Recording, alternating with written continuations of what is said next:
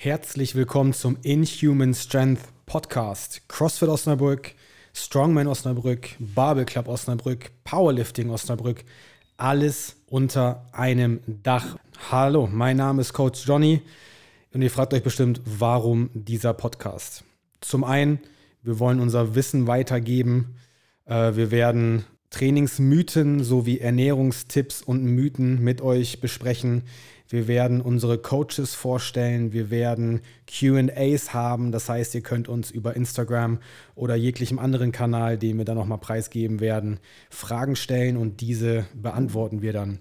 Wir werden auch einfach ab und zu uns äh, zusammensetzen und einfach nur über irgendeinen random Shit sprechen. Ja, einfach das, was Bock macht. Genauso wie andere gleichgesinnte Unternehmen werden wir auch die Geschichten erzählen. Und zum anderen, warum nicht? Warum kein Podcast starten? Zu meiner Person beziehungsweise zu CrossFit Osnabrück. Wann ist das alles entstanden? Warum ist das alles entstanden? Äh, das ist ein bisschen weitreichender. Das heißt, ich muss erstmal meine Geschichte erzählen, um danach CrossFit Osnabrücks Geschichte zu erzählen. Meine geht wie folgt. Äh, ich bin jetzt momentan 33 Jahre alt. Ich habe dieses Unternehmen CrossFit Osnabrück zusammen mit meiner Frau Tanja gegründet vor knapp über sieben Jahren. Meine Geschichte fängt aber viel, viel früher an. Und zwar fängt die damals schon in der Schule an. Ich wurde damals relativ häufig gemobbt. Äh, ich war damals mehr so der Dicke, der, wenn er nicht mehr in der Schule war, das heißt Feierabend hatte, dann eigentlich immer zu Hause war vom PC, Fastfood gegessen hat und rumgezockt hat. Habe mich eigentlich damals null für Sport interessiert das kam dann erst später. Damals war das immer so, dass ich immer absichtlich meine Sportsachen vergessen habe, um nicht am Sportunterricht teilzunehmen. Vor allem aber auch beim Schwimmunterricht. Ich habe mich damals schon geschämt und vor allem, äh, wenn man gemobbt wird, das ist kein schönes Gefühl. Ich denke mal, relativ viele können das nachvollziehen. Was ich bis jetzt ähm, in meiner Laufbahn als Coach äh, feststellen konnte, ist, dass relativ wenige Sport aus Spaß machen, sondern dass es irgendeinen tieferen Hintergrund hat. Ähm, ja, meine Veränderung fing dann damals an bei der Bundeswehr. Kurz vor der Bundeswehr hatte ich eigentlich eine Ausbildung als Zweiradmechaniker angefangen. Diese habe ich jedoch abgebrochen, weil ich vom Chef höchstpersönlich gemobbt wurde, ähm, was natürlich nicht so schön war, weil äh, das ist natürlich nichts anderes als damals in der Schule. Ähm, da das, war das halt natürlich auch nicht nur verbal, sondern Ging dann auch so weit, dass mir irgendwer im Flur laufend hinten in den Rücken reingesprungen ist. Ähm, das heißt, ich wurde nicht nur verbal verletzt, sondern auch körperlich. Ist natürlich alles nicht so schön. Ähm, ja, aber ist halt so eine schreckliche Welt heutzutage, ne? Und die Eltern solcher Kinder, aber naja. Auf jeden Fall bin ich dann zur Bundeswehr gegangen. Ich wog damals über 120 Kilo. Und äh, die Bundeswehr hat mich in viele Richtungen verändert. Äh, ich bin selbstbewusster geworden. Ich habe nach den ersten drei Monaten Grundausbildung schon 45 Kilo abgenommen, bin sportlicher dadurch geworden. Ich war insgesamt 18 Monate bei der Bundeswehr und in dieser Zeit habe ich gedacht, äh, als ich das selber geschafft habe, vom dicken Kind zu einem sportlichen Erwachsenen herauszustechen, dass ich gesagt habe, komm, ähm, das musst du den anderen Leuten auch zeigen, das musst du weitergeben und den Leuten zeigen, dass es auch anders geht, weil ich ganz genau weiß, wie man sich dann fühlt und ich auch ganz genau weiß, dass man sich in seiner Haut in solchen Situationen nicht gerade wohlfühlt. Ja, dann fing das so an, dass äh, meine Frau und ich, dass wir normal im Fitnessstudio angefangen haben zu trainieren. Da sind natürlich dieses ganz normale Standard-Bodybuilding-Programm, ähm, wenn man sogar noch weiter voraus einmal erzählt, ist, dass ich damals äh, die Möglichkeit hatte, in so einem Hinterhof in einem Gartenhäuschen zu trainieren, wo es auch schon Handeln gab und so weiter. Das waren so meine Anfänge nach der Bundeswehr. Äh, und dann ging es halt ins normale Fitnessstudio. Das ist halt so der normale Gang, den eigentlich jeder macht. Dann hat sich da aber auch schon mein Training verändert in der Form von, dass äh, es damals in der Bundeswehr fünfmal die Woche bin ich immer gezwungenermaßen oder beziehungsweise ich dachte immer, ich muss es unbedingt machen, damit ich in dieser Form bleibe, bin ich immer jeden Tag eine Stunde auf den Crosstrainer. Es durfte nicht weniger als eine Stunde sein, ansonsten kam ich da vom Kopf her nicht klar. Nach der Stunde Crosstrainer ging es dann mindestens eine Stunde ins Krafttraining. Das heißt, wenn man das überhaupt richtiges Krafttraining nennen konnte, sondern einfach nur irgendwelche Maschinen, irgendwelche Übungen ausgewählt und einfach ein paar Wiederholungen damit gemacht, ähm, bis die Stunde halt im Endeffekt um war und ich glücklich war, dass ich was gemacht habe.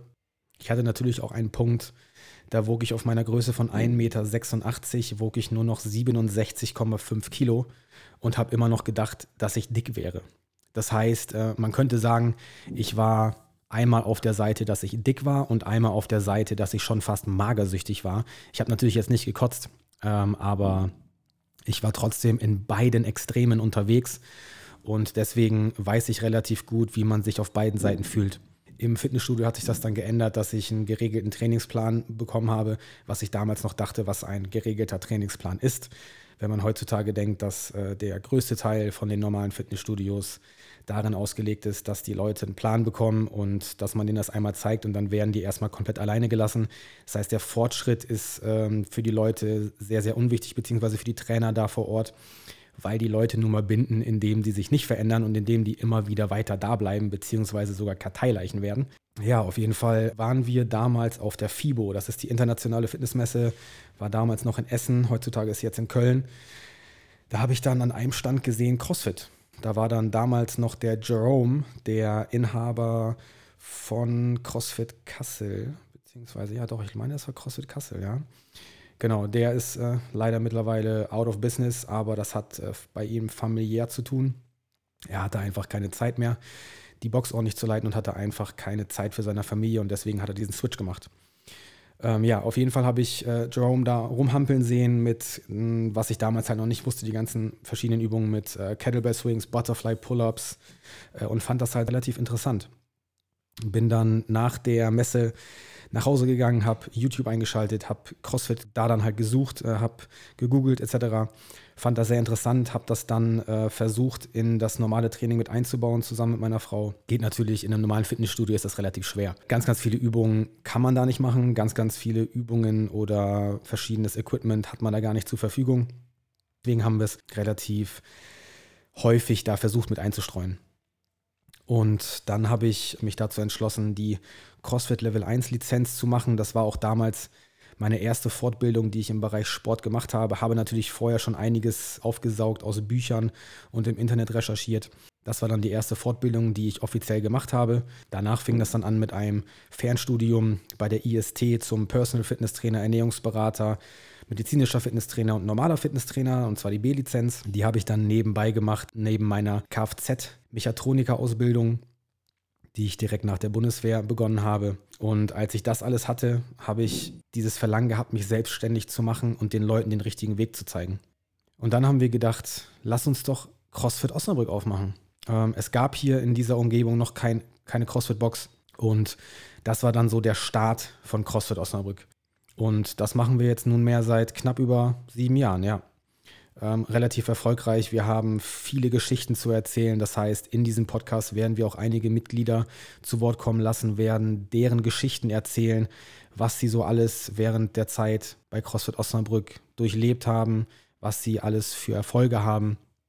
Also ja, seid auf jeden Fall gespannt. Wie viele auch bestimmt schon mitbekommen haben, dass wir jetzt bald den Namen wechseln werden zu Inhuman Strength. Und zwar wir wollen nicht nur als CrossFit abgestempelt werden.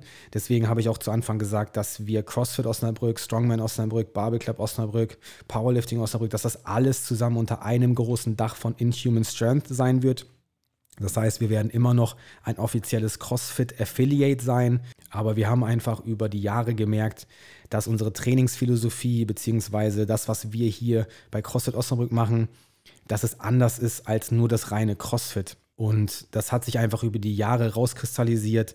Ich habe immer mehr Fortbildungen, Seminare besucht und es ist auch nicht immer alles richtig, was einer erzählt an einem Seminar oder bei einer Fortbildung. Man muss sich seine, seine speziellen Sachen rauspicken, muss die einmal durchtesten, muss das selber einmal durchmachen und dann sagen, alles klar, das ist für meine Mitglieder gut, das nehme ich mit rein. Ich lasse das zum Beispiel weg, das ist totaler Schwachsinn. Das muss man halt alles selber letztendlich entscheiden. Genauso wie über die sieben Jahre man auch Erfahrung sammelt bei Learning and Doing. Ja, das heißt, man macht Fehler, lernt aus diesen Fehlern und macht dann Fortschritte dadurch. CrossFit war für mich persönlich äh, in der letzten Zeit, beziehungsweise die letzten Jahre, war es zu sehr fokussiert auf den Wettkampfaspekt. Das heißt, dass die Leute einfach zu schnell zu viel wollten. Die Technik und die Form war einfach zu schlecht.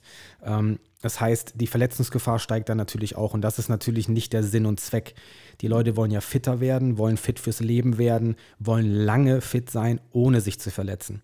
Und von daher gab es halt diverse andere Seminare und Fortbildungen, die ich jetzt auch in meine Trainingsphilosophie habe mit einfließen lassen.